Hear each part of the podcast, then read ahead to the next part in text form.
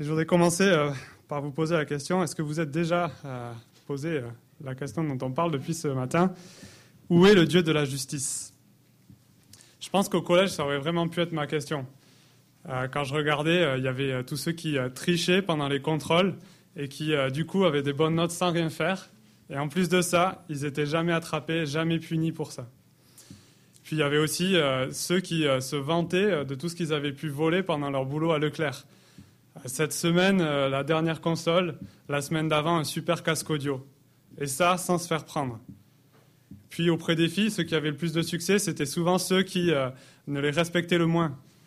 Du coup, euh, pour moi, c'était un peu le monde à l'envers. Mais je pense que ça continue aujourd'hui.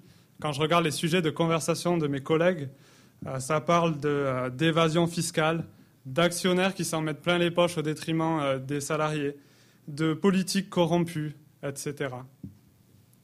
Du coup, peut-être que vous aussi, vous partagez euh, ce sentiment d'injustice, que quelque part, euh, vous pouvez reprocher à Dieu euh, son, son inaction dans tel ou tel domaine. Donc aujourd'hui, on va regarder la réponse que Dieu fait à ce peuple. Sans doute pas la réponse qu'il souhaitait, mais encore une fois, une réponse qui va montrer qui il est et son cœur pour son peuple nous allons voir que, Dieu vient pour purifier et pour condamner l'injustice. Pour voir cela, on va suivre les trois étapes de ce texte, donc que vous pouvez retrouver à l'intérieur de vos bulletins sur la deuxième page. On va s'interroger sur euh, les reproches du peuple avec cette question où est le Dieu de la justice? Puis on va voir que Dieu annonce qu'il vient euh, pour purifier. Enfin, euh, Dieu viendra juger pour condamner l'injustice. Donc il faut euh, savoir que, euh, que ce peuple avait été envoyé en exil loin de son pays, mais que plusieurs dizaines d'années après, ils avaient pu y revenir. Petit à petit, des vagues d'Israélites revenaient à Jérusalem. Et sous l'impulsion de leaders et de prophètes, comme on a pu voir en AG, la capitale se reconstruit et le temple de Dieu aussi mais ça reste euh, très loin de la grandeur et de la gloire qu'ils avaient pu connaître euh, sous le roi David et Salomon, par exemple. Du coup, le peuple attend avec impatience la venue du Messie promis qui vienne les délivrer euh, de l'oppression de l'empire qu'ils doivent servir. On comprend aussi que la situation au sein du peuple est déplorable. Si vous vous rappelez, on a vu dans le chapitre 1 que les sacrifices sont mauvais, que les leaders sont corrompus on a pu voir qu'il y a de l'infidélité. Et puis, euh, au verset 5 du chapitre 3 qu'on va voir tout à l'heure, on va pouvoir constater l'ampleur de l'injustice euh, sociale qui s'est développée au sein du peuple. Du coup, quelle est la réaction de ce peuple face à cette situation? La première, regardez là, verset 17. L'Éternel voit d'un bon œil celui qui fait le mal. C'est en lui qu'il prend plaisir. Donc là, ils sont en train d'accuser Dieu derrière tout ça. C'est lui qui fait prospérer le méchant, car il prend plaisir en lui. Ils remettent en cause qui est Dieu. Et la deuxième, juste après, où est le Dieu de la justice? Si Dieu est un Dieu juste, alors que fait-il? Ne voit-il pas l'injustice? Est-il aveugle au mal? On pourrait euh, du coup se dire que leur réaction est bonne. Ah, ils veulent plus de justice et sont déçus de voir les méchants prospérer. Mais ce qui nous met la puce à l'oreille que ce n'est pas le cas, ah, c'est la réaction de Dieu sur ces paroles. Regardez le début du euh, verset 17. Vous fatiguez l'Éternel par vos paroles et vous dites, en quoi l'avons-nous fatigué? C'est en disant, et tout ce qu'on vient de lire. Là, il faut comprendre que ce n'est pas euh, que Dieu ne supporte pas les questions, euh, qui ne désire qu'une obéissance aveugle. Car dans la Bible, on voit qu'il existe une façon légitime de se questionner sur l'action de Dieu. On a vu un exemple dans le psaume 73, et il y a un autre exemple saisissant de tout cela, c'est euh, dans le livre du prophète Habakkuk. Je vous invite à, venir avec moi regarder. Donc gardez un, un doigt dans Malachie, c'est quelques pages en arrière, page 601.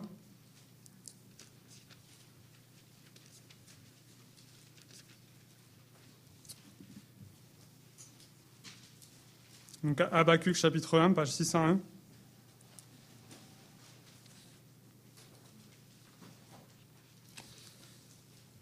À partir du verset 2.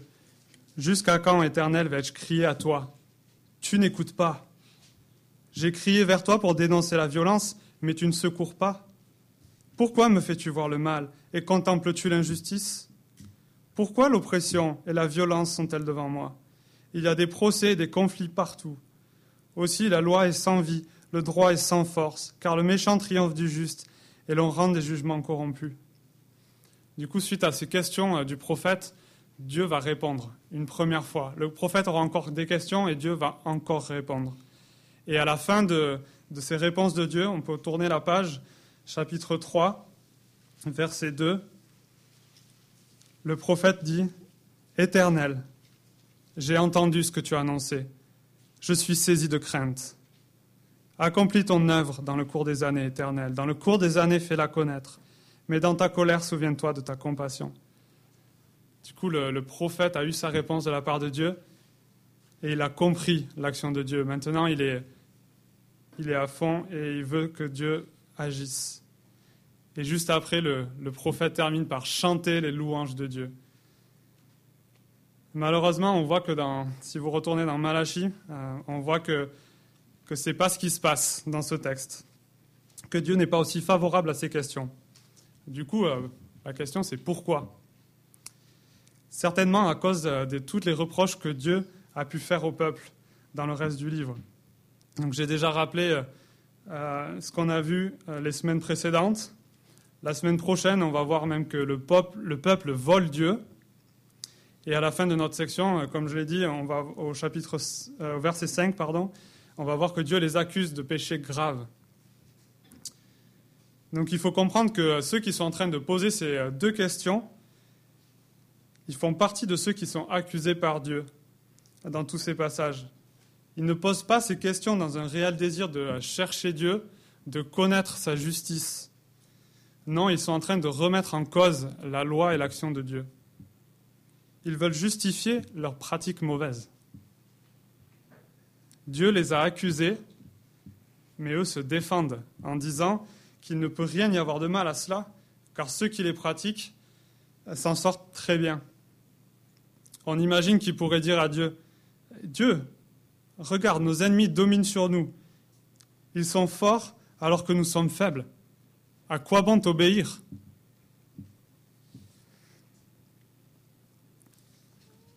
Et nous, ce matin, euh, quelle est notre attitude vis-à-vis -vis de l'action de Dieu? Est-ce qu'il vous arrive de vous demander, mais pourquoi Dieu? Comment tu peux laisser faire ça? Comme on l'a vu, ces questions peuvent venir d'un cœur qui recherche réellement à connaître les voies de Dieu, ou alors pas véritablement. Il nous faut donc réfléchir à nos motivations derrière ces questions. Est-ce que nous sommes jaloux envers ces connaissances qui trichent et à qui cela réussit? Sommes-nous tentés d'utiliser ces questions pour euh, nous justifier pour justifier quelques péchés dans notre vie, euh, puisque après tout, tout le monde le fait, rien de mal ne leur arrive, voire même, ils vont même mieux que nous. Je pense qu'on peut très vite être tenté d'utiliser nos expériences pour définir Dieu, pour dire ce qu'il aime, au lieu d'écouter ce que lui nous dit par sa parole. Peut-être que vous êtes athée, et euh, comme le peuple, la question où est le Dieu de la justice, c'est votre arme préférée. Euh, pour vous, la question du mal et d'injustice dans le monde, c'est l'argument euh, pour rejeter l'existence même de Dieu. Du coup, maintenant qu'on a compris comment nous pouvons utiliser cette question si fréquente pour de mauvaises motivations, regardons comment Dieu va répondre. Chapitre, 1, chapitre 3, verset 1. Voici que j'enverrai mon messager pour préparer le chemin et soudain il entrera dans son temple, le Seigneur que vous cherchez. Le messager de l'alliance que vous désirez, le voici qui arrive, dit l'Éternel, le Maître de l'univers. Ici, euh, Dieu annonce l'arrivée de deux personnes. La première n'est pas trop détaillée, c'est le messager de Dieu. Il doit préparer le chemin pour Dieu. Et pourtant, la seconde personne arrive de façon inattendue. Soudain, il entrera dans son temple. Donc euh, on voit que malgré la préparation avec l'annonce du messager, euh, le personnage principal fait une arrivée qui prend par surprise.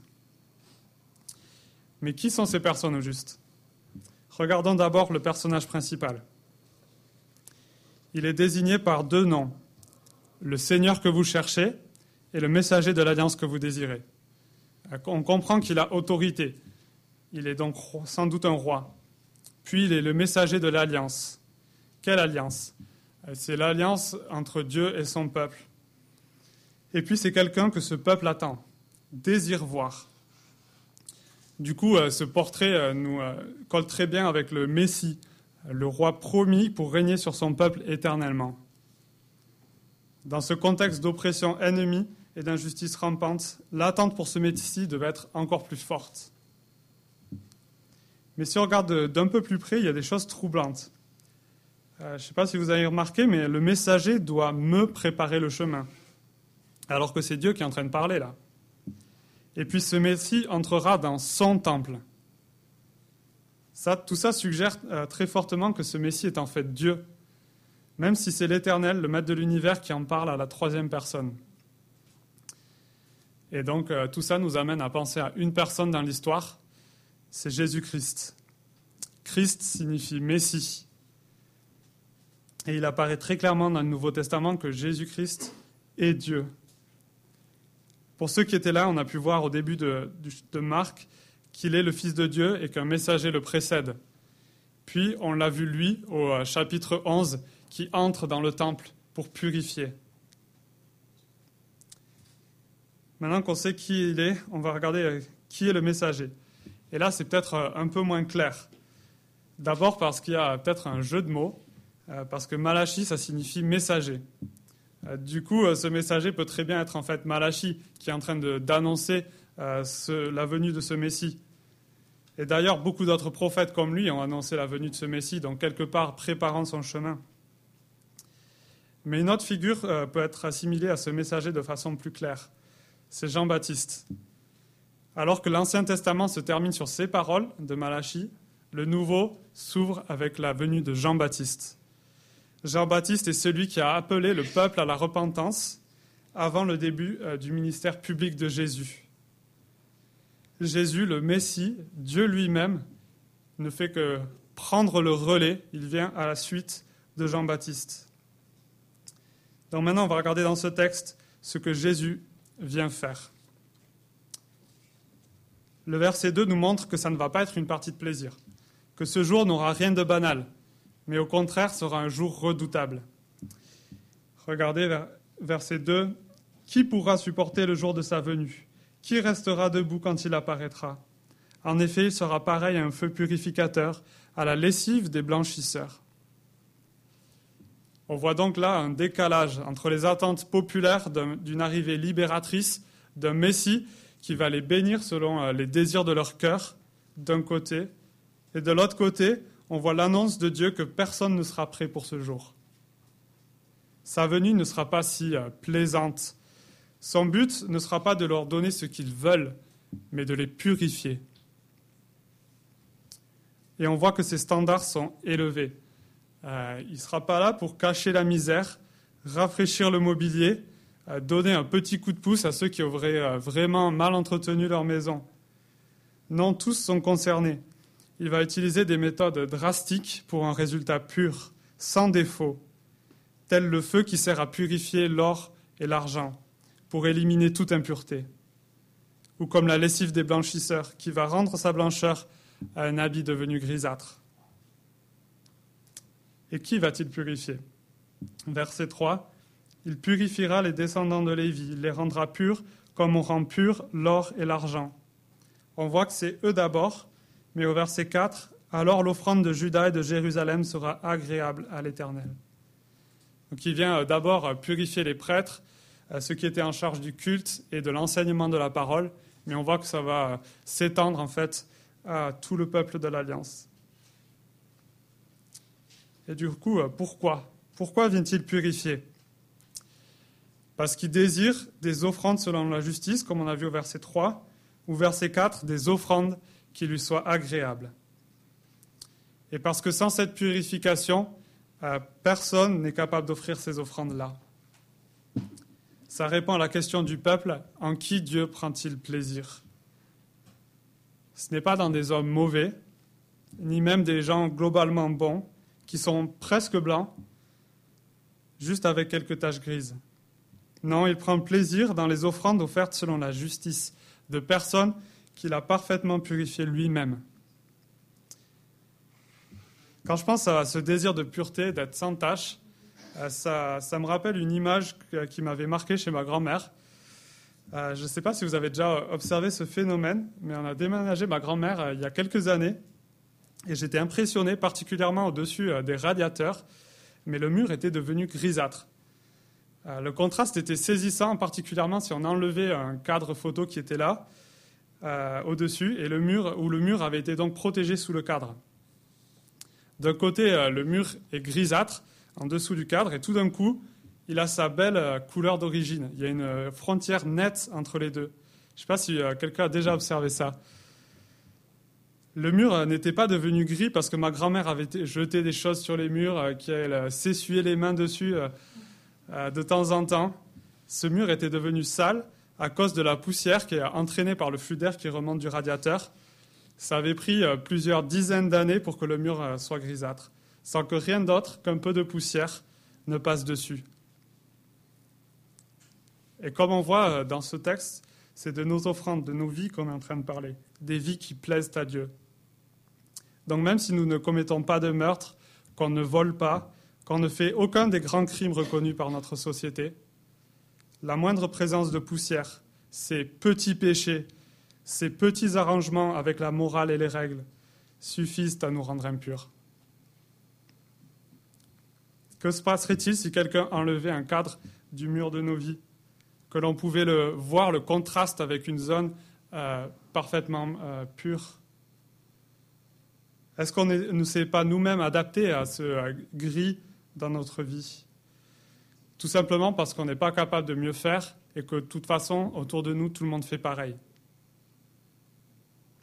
Mais a-t-on conscience que Dieu a un autre avis, un autre standard?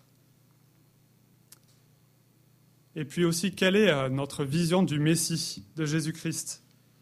Est-il celui qui vient nous bénir en nous donnant ce qu'on désire? Est-il celui qui fait du bien à ceux qui ont euh, vraiment des vies catastrophiques? Est-il venu pour dire de gentilles paroles qui nous encouragent Ou est-il Dieu Un Dieu euh, parfaitement juste qui désire une pureté totale de son peuple un Dieu qui vient lui-même faire le travail difficile et douloureux.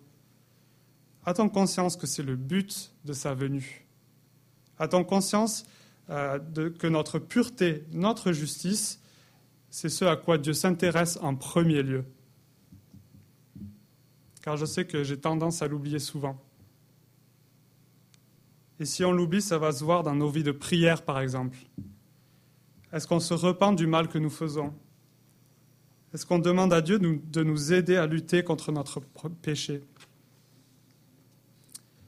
Ça va se voir aussi dans notre conduite. Est-ce qu'on fait des progrès dans la pureté?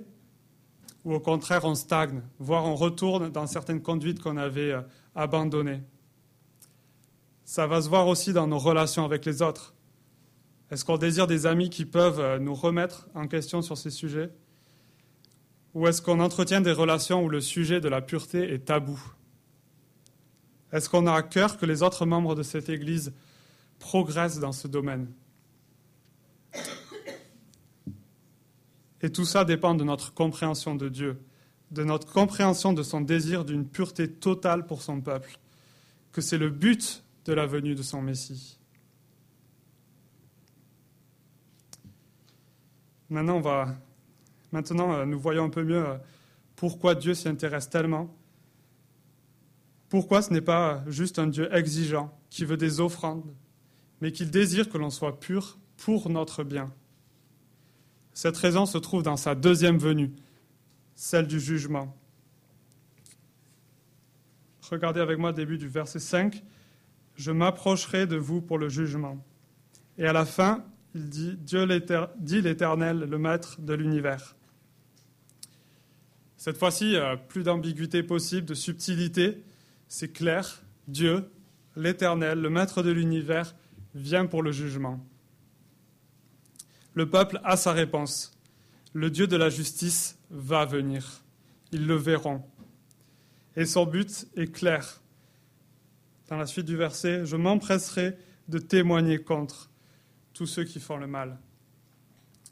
Il vient juger afin de rétablir la justice. Regardons un peu qui est concerné par ce jugement. D'abord, il y a le vous au début du, euh, verset 5.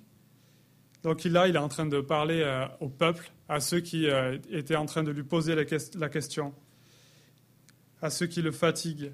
Il cite un certain nombre de ceux qui, qui sont inclus dans ce vaste jugement contre le mal, dans la suite du verset 5. D'abord, il parle des magiciens. pour nous, ça pourrait être les magnétiseurs, les rebouteux, etc mais aussi tout ce qui touche euh, l'occultisme ou la superstition pieuse, tout ce qui fait appel à d'autres puissances qu'à Dieu. Puis les adultères. Dieu a déjà dénoncé ce péché euh, du peuple au, chapitre 2. Et euh, ça concerne une grande majorité d'entre nous, contrairement à ce que certains pourraient penser. En effet, comme le dit Jésus, tout homme qui regarde une femme pour la convoiter a déjà commis un adultère avec elle dans son cœur. Et bien sûr, euh, ça marche pour vous aussi, les femmes. Puis ceux qui prêtent de faux serments. Il est si tentant de mentir ou cacher la vérité pour ne pas assumer les conséquences de ce que l'on a pu faire au travail. Si facile de vouloir euh, s'éviter la honte en cachant les mauvaises actions ou mauvais sentiments que l'on peut avoir envers les autres. Ou même plus subtilement en cherchant de euh, gagner l'approbation de quelqu'un, euh, même au prix de quelques petits mensonges. Puis ceux qui exploitent le salarié. Si vous avez euh, des subordonnés ou des employés au travail, comment les traitez-vous? En pensant en premier lieu à votre avancement, à votre enrichissement, ou avec respect et humilité, euh, sachant que votre maître vous jugera. Puis ceux qui oppriment la veuve et l'orphelin ce sont ceux qui sont les plus vulnérables de la société. Ils n'ont personne pour les défendre et la Bible enseigne très clairement la responsabilité du peuple d'en prendre soin, alors qu'on aurait tendance à les cacher, à les oublier. Il est donc important d'en prendre soin et au contraire très grave de les opprimer. Puis ceux qui font euh, tort à l'étranger. Voilà comme quoi, euh, même si Dieu condamne le mariage de son peuple avec euh, des gens d'autres peuples, ce n'est pas par xénophobie. Il désire que son peuple soit accueillant avec l'étranger. Il leur dit en Deutéronome 10, 19, Vous aimerez l'étranger, car vous avez été étrangers en Égypte. Du coup, quelle est notre attitude envers les étrangers ou des gens de l'extérieur? Sont-ils pour nous nuisibles, des menaces ou des gens à asservir? Ou au contraire, est-ce que ce sont des voisins à aimer comme Dieu nous a aimés? Et enfin, ceux qui ne craignent pas Dieu. C'est à la fin et ça englobe tout le reste. Tous ceux cités précédemment ne font en fait que démontrer qu'ils ne craignent pas vraiment Dieu. Cela, ne fait que révéler le problème plus profond en nous de notre manque de crainte pour Dieu.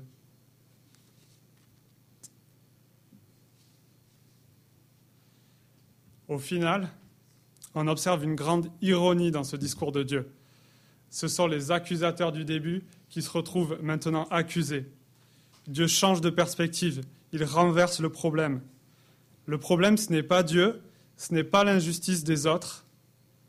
Non, le problème, c'est nous. La vraie question, c'est est-ce que nous sommes purs? Est-ce que nos offrandes sont justes et donc agréables à Dieu? Est-ce que l'on craint Dieu pour qui il est? Du coup, euh, on peut se poser la question, avec ce renversement de situation, euh, est-ce que c'est une bonne ou une mauvaise nouvelle? Et la réponse à cette question euh, dépend de notre réponse à cette parole de Dieu. Est-on soulagé parce que Dieu va rendre justice ou alors dans la crainte parce qu'on se sait sur le banc des accusés pour que le jugement final de Dieu soit une bonne nouvelle, il faut évidemment qu'on ne soit pas nous-mêmes condamnés. C'est pour ça que la première venue est si importante. C'est celle qui permet de devenir pur en vue du jugement à venir. La venue de Christ est une bonne nouvelle de purification. Par sa mort à la croix, Jésus prend sur lui nos péchés, nos fautes, nos impuretés. Et en, échange, il nous donne sa justice d'une vie parfaite, vécue dans euh, l'obéissance et la crainte parfaite à son Père. Et afin que la justice soit préservée, c'est lui qui subit euh, à notre place le jugement qui nous était réservé. Ainsi, le jugement euh, contre tous ceux qui ne craignent pas Dieu devient pour ceux qui sont pardonnés en Christ une bonne nouvelle. C'est la bonne nouvelle qu'un jour, toute l'impureté autour de nous n'existera plus que tous les crimes impunis seront punis d'une façon parfaitement juste. Et nous-mêmes, nous ne commettrons plus de mal. C'est la libération finale de l'esclavage du péché et l'accès à une connaissance juste de Dieu. Alors, euh, si ce matin, vous n'êtes pas sûr que ce soit euh, une bonne nouvelle pour vous, il est encore temps. Il est encore temps d'écouter euh, les témoignages successifs de Malachie, de Jean-Baptiste, de Jésus-Christ, puis de l'Église qui continue d'apporter le même message. Jésus-Christ peut vous purifier, vous rendre blanc afin de vous transformer vraiment. Et puis si vous ne vous êtes pas senti concerné ce matin, que vous vous dites que euh, ce jugement c'est euh, bien trop sévère, que cette purification c'est bien trop gros pour y croire, alors je ne peux vous que vous encourager à continuer de réfléchir aux avertissements de ce texte. Ces avertissements sont là pour que vous changiez d'attitude, afin que ce jugement sévère soit une bonne nouvelle pour vous aussi. Et si, comme mon collègue, vous pensez qu'on ne peut pas changer vraiment, qu'on peut juste dissimuler, je vous encourage à revenir le dimanche de juillet. Nous aurons un culte de baptême, comme Agnès nous en a parlé, avec plusieurs personnes qui témoigneront du changement que Jésus-Christ a opéré en eux.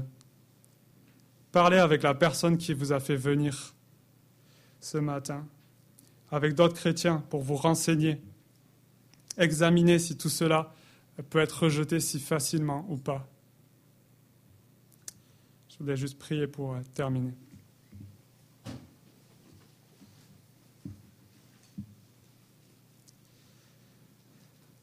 Notre Père, nous voulons te remercier pour ces paroles. Car oui, parfois nos cœurs sont tentés de te remettre en cause par l'injustice qui nous entoure ou nous arrive. Nous sommes prêts à être jaloux de celui qui fait le mal. Merci de nous faire changer de perspective, de nous rappeler que la question principale, c'est celle de notre propre pureté. Car sans une pureté totale, toi qui es bien le Dieu de la justice, tu nous condamneras. Merci que tu as envoyé Jésus-Christ pour le faire. Qu'en lui, il est possible d'être pur et de te plaire. Merci que tu nous assures qu'un jour tout le mal sera jugé, que nous ne serons plus témoins d'injustice et que nous-mêmes, nous ne commettrons plus le mal. Nous te demandons à présent que ce message s'applique à nos vies, que nous prenions conscience de toutes ces vérités et que ces vérités transforment nos priorités et notre conduite qu'une juste compréhension de qui tu es produise en nous une juste crainte de ton nom éternel. Pour notre bonheur éternel et pour ta gloire, nous te prions. Amen.